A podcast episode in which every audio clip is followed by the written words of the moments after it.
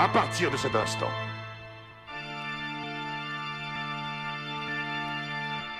la liberté sera quelque chose de vivant et de transparent.